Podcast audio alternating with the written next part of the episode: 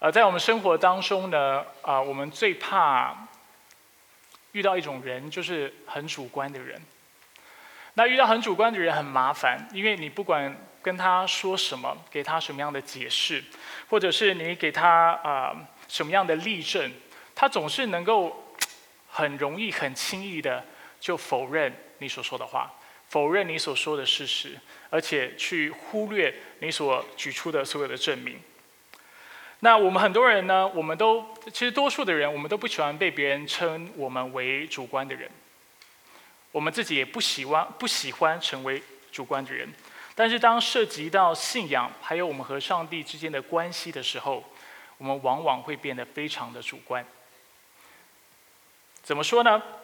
所以作为人，我们常常如何的主观来看待上帝？通常这这有两件事情。第一个就是借由自己的理性，第二个就是借由自己的感觉。那在刚过的周五呢，在幸福小组里的一个组员，他分享，我说过哈，我去你的小组，我就会把你小组的事情分享出来。啊，有一个组员就分享说，他认识一个人，那这个人呢，他其实很喜欢研究宗教，所以他各大宗教他就研究研究过了，但是研究完了之后，他却不信。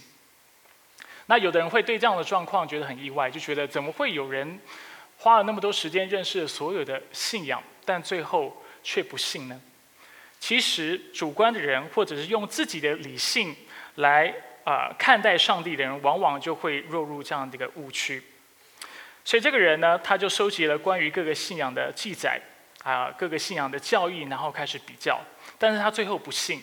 因为就他的理解来说，没有任何的信仰对他来说是完全合理的，没有一位神是符合他对上帝或对神的构想和期盼的。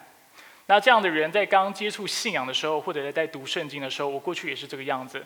他通常通常会采取一个批判的态度来看待圣经。那这样的人呢，总是会觉得自己的世界观才是正确的。所以，当世界呃，但是圣经里面所描述的世界观跟自己的价值观、跟自己的世界观、跟自己的人生观，就是跟我们的三观不同的时候，我们就会做出圣经是错误的，或者基督教不是真的这样的判断。那在理性上主观，简而言之，就是认为圣经和信仰的描述需要符合自己的逻辑框架或是价值判断才是对的。这是第一种。那第二种人呢？他的主观是在感觉上的主观。这样的人通常接受作为人，我们的理性是有限的，甚至作为人，因为我们有罪性的缘故，所以我们的理性也是被罪所影响的。但是虽然他们看到了他们理性的有限，他们却忘了他们的感性也是有限。所以这样的人在接触信仰的时候，他会想要凭着他的感觉，凭着他的判断，还有啊他的感动来做判断。但是，就像理性是有限度的，其实我们的感性也是有限度的。如果你不信，你看一下你周围的人，有没有一些人是凭着感动而结婚的？然后你现在问他，他觉得他婚姻状况如何？这个感动是不是靠谱的，或者是踏实的？所以，凭着感觉来认识上帝的人也是非常危险，因为他今天如果他感觉到有平安、有喜乐、有温暖。有热情，他就会积极的想要积极的想要认识上帝，而且参与聚会。但是如果今天他感觉不对了，或者觉得教会让他失望了，他就会开始对上帝产生怀疑，甚至离开信仰。这样的人会用他的感觉来判断上帝是一个什么样子的上帝。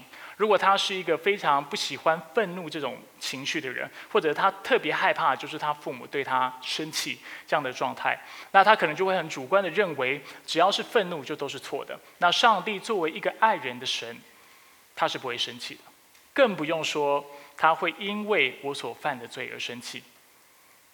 而当他在教会当中，他听到他的领袖或听到牧师跟他说，上帝是会愤怒的，而且会因为人的罪而愤怒的时候，他就觉得 你这样讲冒犯了我，我你这样讲我不舒服，我不相信上帝会这样生气，所以他就会离开这个教会，或者去找那不会得罪他的教会，或者是牧师讲到不会让他不舒服的教会。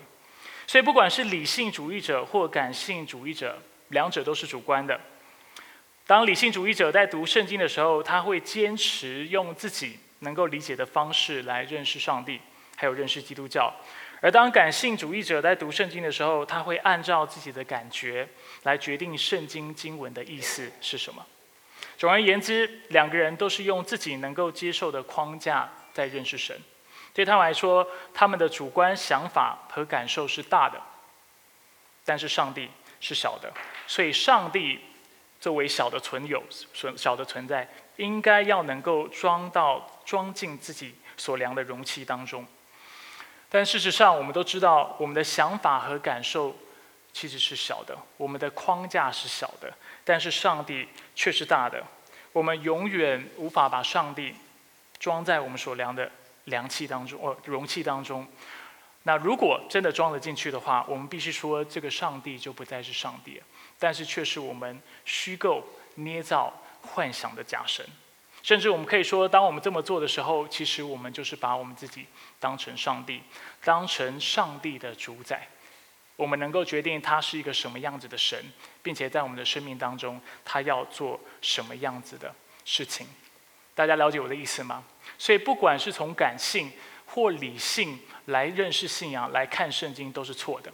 最大的问题出在哪里？就出在我们以我们自己作为出发点。感性有感性出发的人，他会用他自己的思想，用他的理性能够理解的框架，想要认识神。感性。有感性为出发点的人，他会以自己的情绪跟感觉做出发点，但是他不舒服的时候，他就会将上帝推开。那如果这两种认识上帝的方法是主主观的话，那什么样的方法才是客观的呢？那在圣经或者在基督教的教育当中，我们称这样的一个教义叫做 sola scriptura，就是所谓的唯独圣经。因为人是主观的，所以我们需要透过一个完完全全客观的来源来认识上帝。基督徒相信什么样的来源最客观？就是上帝对自己的描述，也就是他自己的话语，就是圣经。唯有圣经能够帮助我们认识上帝，并且明白他的心意。很多人怀疑或者不了解，为什么基督教福音派也好，或者是各个宗派，为什么那么讲究要读经？为什么圣经是我们绝对的权柄？因为对基督徒来说，圣经是唯一那客观的标准。因为它的来源并非来自于人，我们相信上帝的话语就是圣经是神所启示的。所以我们要认识神，凭着不是我们的理性，凭着不是我们的感性，凭着就是上帝他自己怎么描述他自己。所以，与其与其将上帝装进我们主观的理性和感性的框架中，我们需要将我们的理性和感觉，随同我们全人全然的委身给上帝，完全的降服于他。上帝的永恒还有无限，是我们人用自己的智慧和能力永远无法测度的。所以，诗篇一百四十七篇第五节，圣经说：“我们的主本为大。”大有能力，他的智慧无法测度。同样的，以赛亚书四十章十三节也说：“谁曾测度耶和华的灵，或做他的谋士，指教他呢？”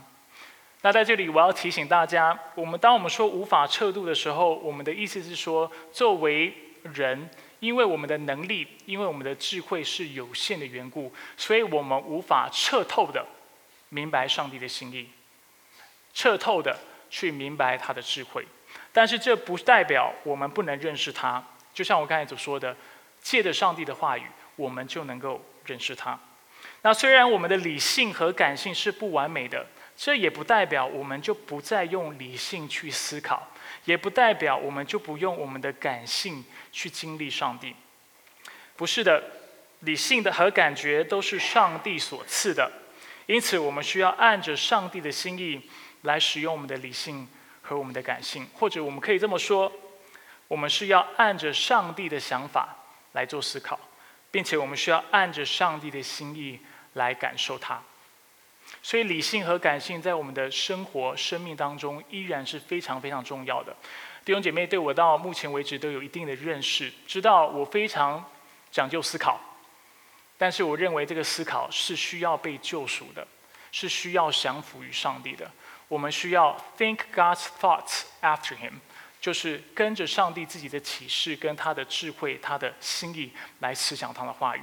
同样的，我们 we have to feel God's heart after Him，就是我们所要我们所要有的感受应该是上帝的感受，他会为那受逼迫的人，为那孤儿寡妇心碎，因此我们学习去感受他的感觉，这就是基督徒的很重要的一个啊任务，或者是当我们被圣灵充满之后，我们生命就会得着这样子的更新。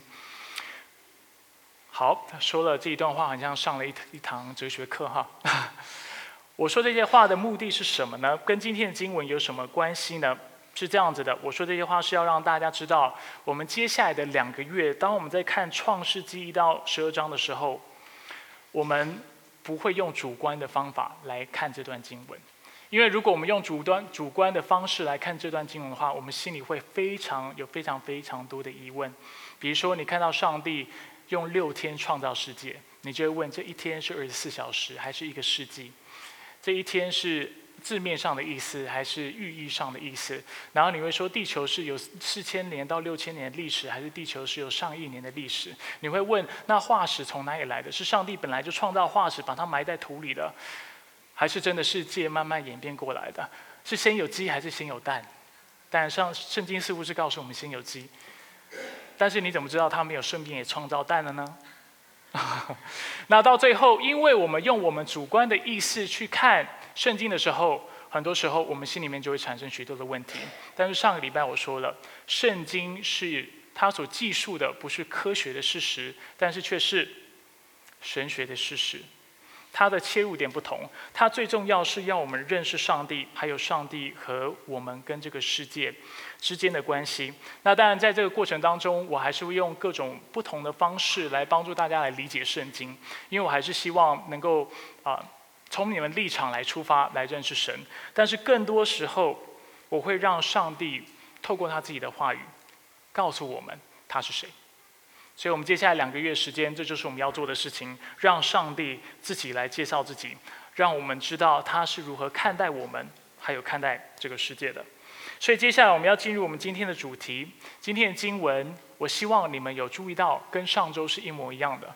如果你没注意到这件事情，我真的会为你祷祷祷告。我心里还真是有点担忧。那今天的经文告诉我们什么呢？它告诉我们，上帝是个全能的创造者。上帝是个全能的创造者。首先，我们要看第一点，在今天的经文，我们看到上帝是宇宙万物的创造者。第一节，圣经告诉我们：起初，上帝创造天地。在这节经文有四个词是我想要大家特别注意的：起初，上帝创造和天地。基本上就是这整节经文这八个字。这四个词，我要为大家稍微解释一下。如果要把它完全展开，基本上我们今天讲到讲完，就说不定还无法把所有的内容都讲清楚。但是我简单的为大家介绍。所以起初是什么意思？历史最悠久的《释经》，《释经》的意思就是解释圣经的意思。《释经》传统，它指出这里指的起初就是一切创造的开始，就是时间的开始。在世界有光之前，上帝就创造了天地。因此，当第二节告诉我们，啊，地是空虚混沌，深渊上面一片黑暗的时候，它这里所指的景象，并非是在啊上帝创造之前所存在的景象。有的人会以为上帝创造的时候，世界就是混沌的，但是事实上不是。起初，上帝创造天地，世界上已经有各样能够被创造的物质在世界上。而上帝在第一节创，呃，所以，呃，地是空虚混沌，是上帝在创造之后的结果。这是普遍或者是世经传统一般会采取的论点。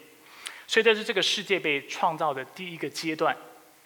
第二个词我要大家注意到的就是上帝。所以在整本圣经我们看到的第一个主词就是上帝。那诚然，圣经从第一卷书就是创世纪到最后一卷卷书启示录，它主要。啊，这个整个故事救赎故事的啊主角就是上帝他自己。而在今天一章一节到二章四节，总共几节？三十五节，上帝的名字出现了总共三十五次，平均每一节就出现一次。那虽然这段经文它主要所讲的是宇宙的由来，但是它很清楚，让我们看到上帝才是这个故事的主角。它要凸显的是上帝。世界之所以存在，人类之所以存在，万有之所以存在，都是因为上帝的缘故。这是第二个词。第三个词是创造。创造在原文当中，它是一个非常有趣的词。这里讲的创造有两种，一种创造是物质上的创造，另外一种创造是功能上的创造。物质上的创造跟功能上的创造，功能上的创造，我等一下会更多跟大家解释。但是在一章一节，我们清楚的看到，它这里指的是物质的创造，其中也包括了时间和空间。在神学的教育当中，我们说这个教育叫做 creation ex nihilo，就是上帝是从无到有而创造的，从无生有。那我知道，当我这么说的时候，说到上帝创造空间、创造时间。喜欢科学的人，你们心里面一定会有许许多多的问题；或喜欢哲学的人，你一定会有许多的问题。但是很遗憾的，今天我无法跟你解释 为什么上帝作为一个啊，为什么世界能够从无有变成。变成有存有，那我知道这在哲学上面是一个问题。那我也说过，如果我们是带着一个主观的意识来看圣经，有太多问题是我们回答不完的。所以今天我不会特别跟大家解释，但是如果大家有兴趣进一步的来聊这类的问题或这类的话题，可以事事后找我。那最后呢，我们看到上帝创造了什么？中文圣经告诉我们，他创造了天地。那天地这个词在原文当中是 Hashmayin ve'et haaretz。意思就是 the heavens and the earth。刚才我讲的是希伯来文哈，heavens and the earth 如果翻成中文，直接翻译过来就是天和地的意思。那在希伯来的文学当中呢，有一种修辞的方式，我们称它叫做 merism，中文叫做结构造，结是关节的结，构造。我知道有翻译跟没翻译一样。到底说了什么？没有人听得懂。这个词也是我特别去找字典才知道，它要翻成结构造。那什么叫做结构造呢？结构造基本上它指的就是啊，有两个对比的词汇组成一个整体的概念。两个对比的词汇组成一个整体的概念。我举几个例子，大家知道。比如说，今天我跟你们说，今天有一个活动，老少都嫌疑，欢迎大家来参加。老跟少是什么？相对的两个概念。那今天我的意思是说，只有老人跟少年人能够参加。如果你是壮年，或者是你婴孩，或者是你是其他在不同人生阶段的，你就不能参加吗？不是。当我说老少咸宜的时候，我指的是所有的人，对吧？或者是另外一个词，我们说上帝会陪伴我们去走过高山和低谷。那这个意思就是是说，只有我们走过高山的时候，上帝会与我们同在。走过低谷的时候，他会与我们同在；但走平原的时候，哎，他就不在了。当然不是嘛，不是代表只有在人生高潮或人生低潮的时候，上帝才与我们同在，但却是无时无刻，他都与我们同在。或者是当圣经说上帝要从东、从西、从北、从南来召集他的百姓的时候，他指的就是世界各地。所以，同样的，在创世纪，当我们说起初上帝创造天地。天和地的时候，它指的就是天和地之间所涵括的万物。天指的是什么？很多时候我们想到天，我们想到也许是穹苍，也许是想到我们看到蓝天。但是圣经当中，天也指的天上的天，或者是第三层天，是上帝居所的意思。地指的也不只是地面，可以指的是地心。所以当圣经告诉我们天地。天和地都是上帝所创造的时候，他其实在告诉我们，世界当中的宇宙万物都是他所创造的。这样清楚吗？这就是为什么有的解经家他看呃他会把第一节经文翻译成“起初上帝创造了宇宙万物”的原因。所以一开始上帝就创造宇宙万物，接下来的六天他就开始把这些万物啊，他会知道光体，然后把不同的啊把。呃，光和黑暗分开，把水啊创造穹，然后把水分开，它就会开始做整理的工作。所以，如果我们把刚才这四个词连接起来，就是起初上帝创造天地这四个词连接起来，我们就看到圣经在啊第一卷书的第一节，它开门见山的告诉我们什么？它告诉我们在宇宙万物存在之前，上帝就已经存在了。只有他是永恒的，并且时间、空间和世界当中的万物之所以存在，都是因为它的创造。所以我们现在讲了一节了，还有三十四节。那其实你们的牧师算是半个书呆子，如果你们要我一节一节这样讲，我其实是做得到的。呃，但是我想你们呃应该没有这样的耐心，所以接下来我们会用比较快的速度把剩下的经文讲完。所以第一章除了让我们看到上帝创造了宇宙万物之外，我们看到第二个重点，它也帮助我们看到它是有绝对的权柄的。或者我们也可以说，因为上帝他是创造者，他创造了宇宙万物，所以理所当然的，他也有权柄。那世界上只有一位创造者，就是上帝，其余的都是被造之物。这就是今天的经文要让我们看到的差异。而创造者跟被造物之间的差异，是在整本圣经当中一而再、再而三不断的重复的。为什么上帝不要我们去敬拜偶像？因为偶像不是上帝造的，不然就是我们人自己造的。不管怎么样，他们都是被造物。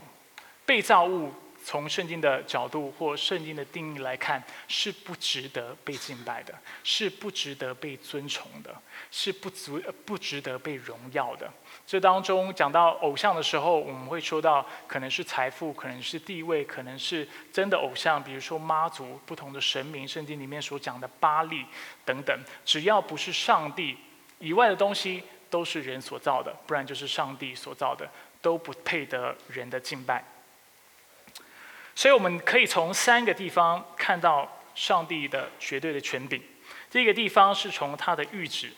谕旨是一个神学用词，一般我们如果用白话一点说，就是他的命令，英文叫做他的 decrease。那今天的经文呢，它记载了上帝所说的十一句话，在三十五节当中，我们看到上帝说这样的一个词汇，总共出现了十一次，三次带着啊是带着祝福的命令，那剩下剩下的八次都跟他的创造有关，所以我们现在花一点时间，我们来复习这十一句话。第一句话，在第一天，创世纪一章三节，上帝说要有光，就有了光。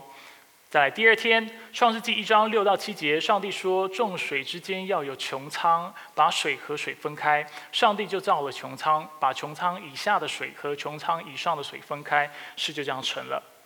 这是第二天。第三天，创世纪一章九节，上帝说天下面的水要聚集在一处，使干地露出来，事就这样成了。继续在第三天，创世纪一章十一节，上帝说：“地要长出植物，就是含种子的五谷菜蔬和会结果子，果子里有种子的树，啊，在地上各从其类。”事就这样成了。在第四天，创世纪一章十四到十五节，上帝说：“天上要有光体来分昼夜，让他们做记号，定季节、日子、年份，他们要在天空发光，照在地上。”事就这样成了。第六个第呃第六句话，第五天创世纪一章二十节，上帝说水要滋生众多有生命之物，要有鸟飞在地面以上，天空之中。仍然第五天创世纪一章二十二节，上帝就赐福给这一切的，说要繁殖增多，充满在海的水里，飞鸟也要在地上增多。第六天，创世纪一章二十四节，上帝说：“地要生出有生命之物，各从其类，就是牲畜、爬行动物、地上的走兽，各从其类。”事就这样成了。第九句话也在第六天，创世纪一章二十六节，上帝说：“我们要照着我们的形象，按着我们的样式造人，使他们管理海里的鱼、天空的鸟、地上的牲畜和全地，以及地上爬的一切爬行动物。”第十句话也在第六天，创世纪一章二十八节，上帝赐福给他们。上帝对他们说：“要生养众多，遍满这地，治理他，要管理海里的鱼、天空的鸟和地上各样活动的生物。”最后一句话，在创世纪一章二十九节、三十节。二十九到三十节，上帝说：“看了，我把全地一切含种子的五谷菜蔬和一切会结果子、果子里有种子的树，都赐给你们。这些都可做食物。至于地上一切的走兽、天空一切的飞鸟，并一切在地上爬行的有生命的动物，我把绿色食物赐给他们做食物。事就这样成了。那我需要把这十一节、十一句话再次的重复给大家，因为我们需要让。自己看到上帝的话，然后来让上帝的话来跟我们说话。所以在这这啊三十五节经文当中，或者这十一句话当中，我们看到第一天上帝创造了光，第二天呢，他创造了穹苍，第三天他将什么分开？水和地分开，并且使地上长出各样的植物、菜蔬和果树。第四天，他创造了太阳、月亮和星辰。第五天，他创造水里和天上的各样生物。而第六天，他创造地上的生物和人类。那在这里，上帝是借着什么来创造世界的？他的谕旨，或者是他的命令，或者更白话一点说，就是靠着他的话语。并且这六段，呃，这经文六次的告诉我们，上帝说要创造什么事，就这样成了。所以这样的观察，让我们看到上帝的话语不仅带着能力，并且他的话语带有权柄。那在上周，我们花了不少时间讲到当时美索不达米亚一带他们的信仰，并且我们有稍微做啊之间的啊比较，跟啊让大家看到当中的差异。那当时几乎所有的人都是保持。多神主义或多神的信仰，那世界的创造呢，通常是借着神明权力之间的斗争、战争，还有暴力的行为所产生的。他们甚至认为二十一节，当上帝讲到水里的他造大鱼的时候，其实在原文当中，“大鱼”这个词可以翻译成海怪、海兽啊，甚至有的人认为它可以是鳄鱼，它可以是鲸鱼，它也可以是恐龙，甚至它可以是真的怪兽。那没有人知道到底这里所说的海怪海兽是什么。那翻译翻译的人为了避免争议，所以他就翻译成大鱼。大鱼比较不会有人觉得好像有点像神话故事。那其实他们也认为这个海怪或者海兽其实是在众神还没有被造之前就有的，这是当时当地的信仰。但是圣经清楚的告诉我们，世界的起初或者是创造的开端。并没有什么诸神之间的斗争或战争，这些事情都不存在。世界之所以存在，单单所凭着的就是他的话语，因为他说有就有。因此，在诗篇三十三章第九节，我们看到一个经文，就形容上帝的创造。他说：“因为他说有就有，命立就立。世界中的万物，他说了就算，就连海里的。”怪兽，不管你认为它是什么样的怪兽，都是他所造的，并且服在他的权柄之下。那在这里，我要再次提醒大家，对当时的人来说，他们唯一的世界观就是所谓的有神信仰，或者是有神的啊啊，就是都通常是多神主义这样的一个价值观的普及性，跟现在我们就像我们现在的人相信科学、自然科学是一样的。对当事人来说，神明是唯一解释世界的方法，没有其二。所以，作为公元二十世纪前的启示，当摩西领受上帝启示的时候，他是针对特别针对当时的文化跟当时世界观观在做批判，在做驳斥。如果创世纪是在今天写的话，我相信他会对科学。对无神论这样的价值，啊，会做非常严厉的批判。不过，很遗憾的，《创世纪》是在两千多年，啊，不是四千多年，因为公元公元前二十世纪嘛，四千多年前就写写成的。所以大家要记得这个事情。当时相信多神，对他们来说就像相信科学一样。今天你也相信科学，但是你必须问你自己一个问题：它是否是一个时代的产物？科学是否真的是最好的解释？过去所有的人都相信多神主义，只有以色列人相信一神主义。今天许许多多人都相信科学，认为只有科学能够解释世界的存在。但是它是否是正确的呢？作为基督徒，我当然是相信圣经。然后，当然我不是完全否认科学，科学有它的价值。我也认为当中有非常多正确的技术，但是大家需要非常的谨慎，知道我们生命的权柄跟信仰的权柄是什么。所以这是第一点，上帝的权柄除了可以借由他的谕旨或者他的命令看到之外，也可以借由他功能上的创造而看见。什么叫做功能上的创造？对于那个时代的人，如果一个东西它是在物质上存在，其实它还不算完全存在。什么意思呢？就是对我们现在来说，如果我们说一个东西存在，这代表这个东西是我们能够观察得到的，甚至触摸得到的，所以代表它真的存在。但是对当时的人，就是四十。四千年、四十个世纪之前的人来说，今天你只是看到，今天你只是能摸到、能够观察、能够听到、能够闻到、能够尝尝到，用你的感感官去察觉到，这是不够的。东西什么时候会存在？就是当它有名字，跟它有功能的时候。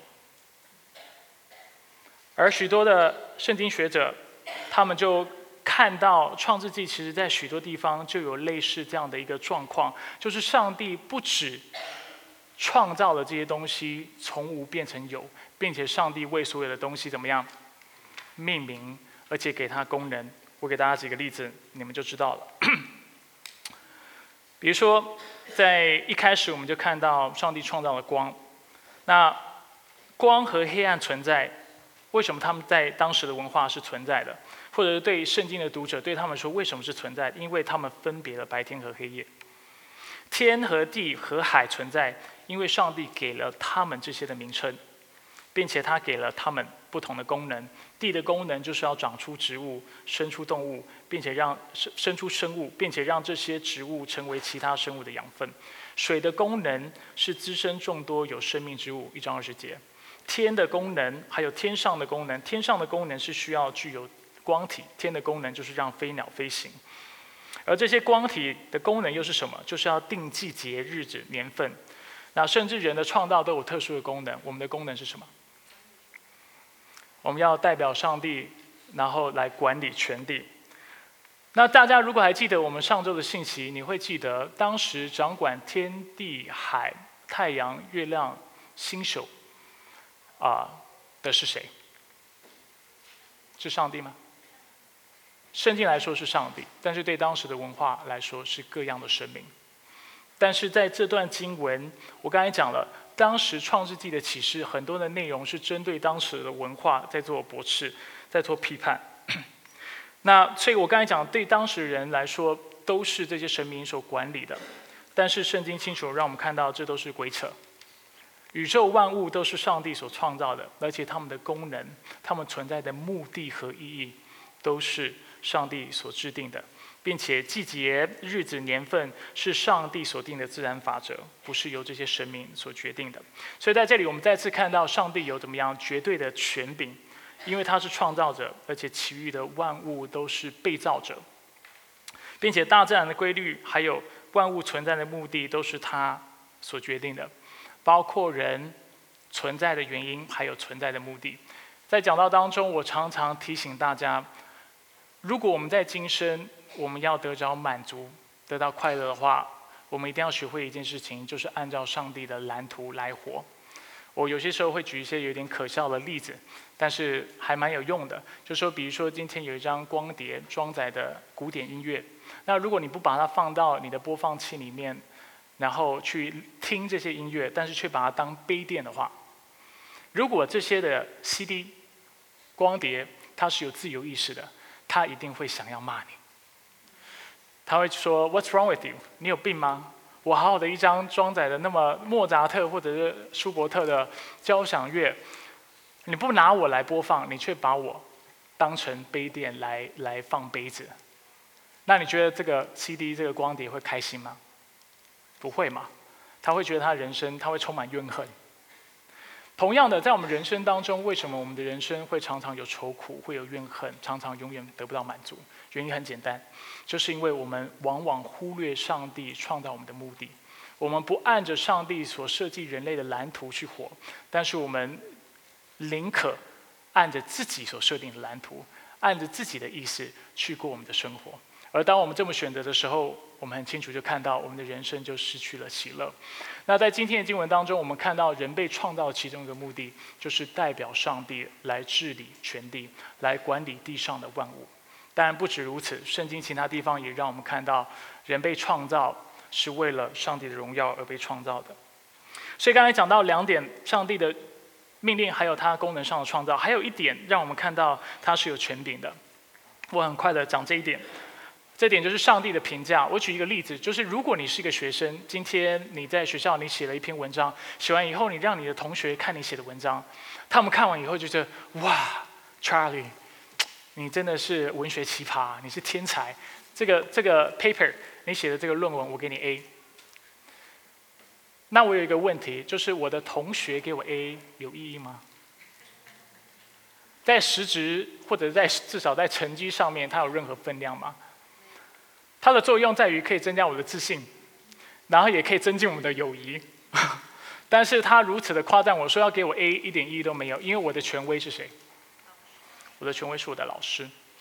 那我们会发现，当上帝创造万物之后，他总共七次他说他自己创造的东西如何？是好的。六次说是好的，第七次在创造人之后，他称他所创造的万物是非常好的。和合本是甚好，那现在和合本修订版，它是说是非常好的。所以我们看到，只有因为上帝有权柄，他是全人类的权柄，而且他有权威的缘故，所以只有他能够来评价我们。那在这里，我想为大家做个应用，就是你是如何看待你的人生的？如果上帝是那创造我们的那位造物主，而且只有他的评价是有意义的话。那我想请问大家，你的生命最在意的又是谁的眼光，或是最在意的又是谁的评语？很多时候，在我们生活当中，我们呃会将我们的安全感建立在别人的肯定，还有别人的意见上面。很多人其实我观察到一件事情，他们追求财富、地位啊，还有名声等等，他们其实很多时候，他们追求这一切的原因，不是为了得到这些东西。他们为的，其实有些时候是很单纯的一件事情，就是为了不让别人看不起自己。他怕，就是当他跟他的朋友、跟他以前的同学做比较的时候，被人家看不起。我以前同学怎么样怎么样怎样，他成绩可能第二十几名，我成绩第五名，结果他今天他做公司的大老板，然后我只是做一个下属。某某人他今天赚很多钱，然后他今天开好车住大房子，但是今天。我却依仍然是一个公司的小员工，而所以我们就开始心里会产生不安，因为对我们在我们眼里，我们所在意的是别人的眼光，我们在意的是别人对我们的评断，而我们也为这些事情而活。曾经过去有人问我说：“牧师，你怎么做到不被财富捆绑的？”讲的我好像很属灵一样。其实我也没有大家眼中所看的、所想象的这么属灵。曾经有一位 我带领的年轻人，他说：“牧师，感觉你是一个带有仙气的人。”但是我也没有那么有带有仙气，我一样是会软弱，我一样会是跌倒。但是我的确知道一件事情，就是圣经清楚的让我们看到，今天我们要克服财富的诱惑，或者是我们刚才所讲的这些不安，或者是我们的不安全感的时候。我们唯一的克服方式，就是在于改变我们自己的价值观，学会不以别人的眼光、不以世界的眼光来看我们，但是却以上帝的眼光来看自己。就像上帝创造了万物之后，他说是好的一样。对我们来讲，我们需要的不是别人说我们是好的、是棒的，但是我们要的是上帝称我们是好的、称我们是棒的。所以圣经会告诉我们什么？我这里列了几个例子，比如说他会说，谦和的人是有福的。爱好公益的人是有福的，怜悯人的是有福的，以及慷慨给予的人是有福的。所以对基督徒来说，也许我们从世界的标准来看，我们是比比不上别人的，但是其实，在上帝的眼光，我们是有福的，因为我们选择做一个谦和的人，爱好公益的人，怜悯的人。而当我们这么做的时候，我们在。从圣经的描述来看，我们才是真正的富足的，我们是才是真正的丰盛的，而且这些这样的富足在永恒当中才有价值。这样的富足，我甚至会说才能够改变世界。你想想看，真的能够改变世界上的人，是单纯一个拥有很多很有钱的人，他能够改变世界吗？还是一个可能拥有不多，但是他愿意慷慨给予的人？所以，我们就连非基督徒都会说一句话。他们会说，真正富有的人不是他有的有多少，但是是给他给的有多少。那在圣经当中，不止这样的原则，在圣经当中，让我们看到有许许多多的原则，是如果我们按照上帝圣经的标准，或按照这些原则去活的话，我们才能得着真正的福分，我们在上帝眼里就会被被称为是好的。而当你慢慢的抓住上帝的价值，而且能够从上帝的眼光来看待你自己的生活，就像我讲的，think God's thoughts after Him，按着上帝的他的心意、他的思想去做思考的时候，按着他的心意去活的时候，我们才能够得到真正的富足。最后，我很快的把最后一点讲过去哈。最后一点，我想提醒大家的就是，你我是上帝的创造。这也是在创世纪第一章非常重要的一个经文。有人会问，为什么上帝要创造人类？以赛亚书四十三章第七节，他如此精简的告诉我们：他说，就是凡称我名下的人，是我为自己的荣耀创造的，是我所塑造的，所做成的。人所啊，上帝创造人类，在这里很清楚的告诉我们，是为了彰显他自己的荣耀。而且，所有的诗经学家和神学家都同意，人类是上帝在这六天的创造当中最重要的创造、最荣耀的创造，并且是他创造的核心。甚至所有的创造都是为了人类所创造的。那在这一点，我不啊不会说太多，但是还是有几几点是要帮助大家去注意到的。啊，顺便一带顺带一提，我下周日啊，我不会在。因为我需要去一个训练啊学生领袖的营会当讲员，所以我会在那里去啊，应该是两百人的一个营会，去那里去做建造门徒的工作。所以啊，我会不在，但是我们会有一个牧师叫做郑牧师，他其实来我们教会已经聚会一个半月了。我想多数人不认识他，下个礼拜你们就知道他是谁了。他会为我们来正道，他会更多的告诉我们有关人的创造的事情。那我们今天可以从哪里看到人类是上帝荣耀的创造呢？我现在讲这句话，我有点心虚。有四个地方，有耐心的听，耐心的听，很快会讲完哦。第一点，人类是上帝的受造物当中唯一照着他的形象所造的。那上帝作为全宇宙当中最荣耀的存有，存有在英文就是 being，the most glorious being，最荣耀的存有。我们按着他的形象所造，代表我们也是。荣耀的第一点，第二点，对当时人来说，往往只有一种人是反映着上帝的形象的，就是当时的君王或者是法老。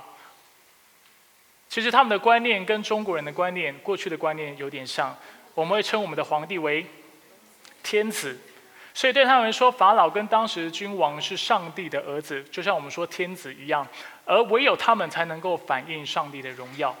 而反映上帝荣耀代表什么事情？他们有权利能够掌管万物啊，或者是掌管他们的帝国，治理他们的帝国。但是圣经却怎么样告诉我们，或怎么说？对当时人来说，这是一个天大的福音，因为当时阶级分化很严重，而且当时有许多的君王，他们其实是啊用他们的霸权在治理跟压迫百姓。但是今天的经文让我们看到。每一个人都是上帝按着自己的形象所造的，所以治理全地、治理万物是谁的责任？是谁的权利？是你我的权利，也是你我的责任。为什么许多基督教起源的国家都相信人人平等？其实就是从创世纪一章十六节到二十八节来的。第三，我在信息不久前提到，在对当时社会来说，能够。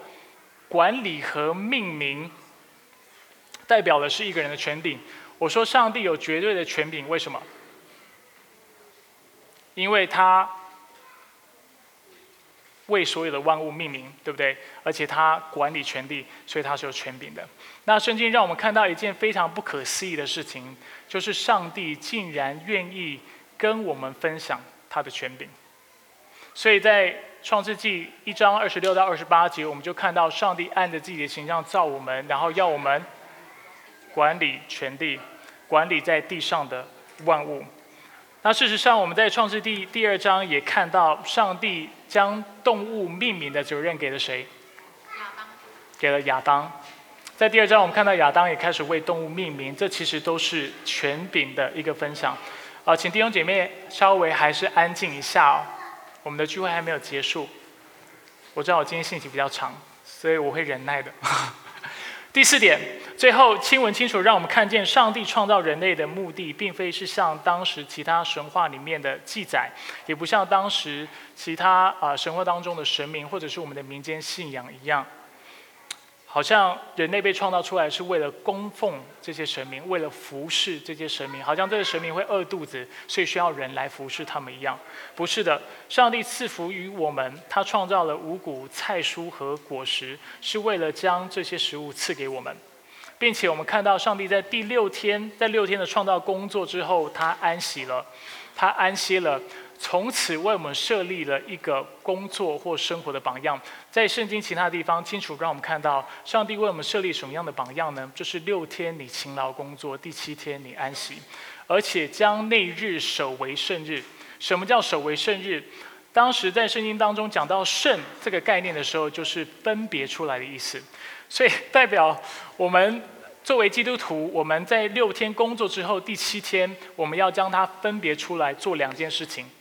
第一件事情，守为圣日，我们要做的事情就是把那一天作为我们敬拜上帝的日子，为上帝分别。所以这就是为什么我们周日会来到教会来聚会，这就是为什么我们称周日的聚会叫做崇拜，因为我们第六、第七天我们要分别出来，分别为圣。还有第二个意思，就是你六天工作勤劳工作之后，第七天你要做的事情是操练你的信心。所以在第七天，你要学习，跟我要学习一件事情，就是学习相信神，相信这位创造我们并且爱我们的上帝，他必在第七天供应我们。这叫做安息。所以鼓励大家在思考安息日这个教导的时候，问自己一个问题：就是你是否真的相信上帝在第七天，在你不工作的时候，他会供应你？还有你是否在第七天，你愿意分别出来？专心的来服侍上帝，专心的来亲近他，来爱他。那当然，因为时间的关系，我就不再说了。最后，呃，应用我今天也没有办法做。那我想，我们在我们的小组，还有在我们下个周日的信息，我相信都会有更多的应用。最后，我想要提醒大家，就是我们教会每一周现在都会在周报周报上面张贴星辰要理问答的问题。那这些问答呢？对基督徒来说，我们学习真理最好的方式，的确是读圣经。但是你要读圣经读到一个程度，是能够融会贯通，并且把里面的核心真理都能够整理出来，不是三两年就能够做的事情。一般基督徒甚至五年、十年都无法做到。要理问答的目的，就是有神学家、有虔诚的基督徒、牧者、神学家，他们将啊圣经当中的核心真理。把它整理出来。那在星辰要灵问答，它总共五十个问题。那这个问题，我觉得，呃，安排的很奇妙，刚好跟今天的主题非常吻合。大家有注意到吗？哎，还没有写出答案。好，我们一起来看，上帝是什么？星辰要灵问答第二个问题，答案：上帝是创造者与维持者，他是永恒的、无限的，并且他的全能和完全。良善和荣耀、智慧、公义和真实都是永不改变的，万有都是因着他，并靠他的旨意而生。有没有发现，这是我们今天信息的基本上一个浓缩？那我相信是上帝的主权，让我们今天有啊刚好一起读到这个要理问答。大家有看到下面画线的地方吗？这就是小孩子的答案。上周我有跟大家说过，我们在家，我跟 Kayla，就是我我四岁的孩子已经在背这个问题了。英文是 What is God？答案就是 God is the creator of everyone and everything。你可以去考我女儿，我希望她今天还回答出来。好，我们一起来祷告。所以主，我们来到你面前，主，我们特别感谢你，因为主你是我们那荣耀的创造者，你是那全能的创造者，并且你有绝对的权柄。但是更奇妙的是，上帝你愿意按着自己的情教来创造我们，并且将你的权柄分享给我们，要我们在地上做你荣耀的代表。所以主，当我们来到你面前的时候，主，我们愿意反省自己的生命，反省自己的生活。让我们自己问自己一个问题：，就是主，我们现在在我们的生活当中，我们是否过着一个讨你喜悦的生活？如果上帝你今天来了，耶稣基督你今天再来的时候，你是否会看我们的生命，并且说我们所做的一切是好的，是对的，是讨你所喜悦的？所以主，我们愿意你自己的圣灵在我们心里面继续的动工，提醒我们，让我们做那能够容神意的人。啊，使你在一切的事上得着荣耀。我们感谢赞美你。以上祷告是奉靠我主耶稣基督的圣名求，阿门。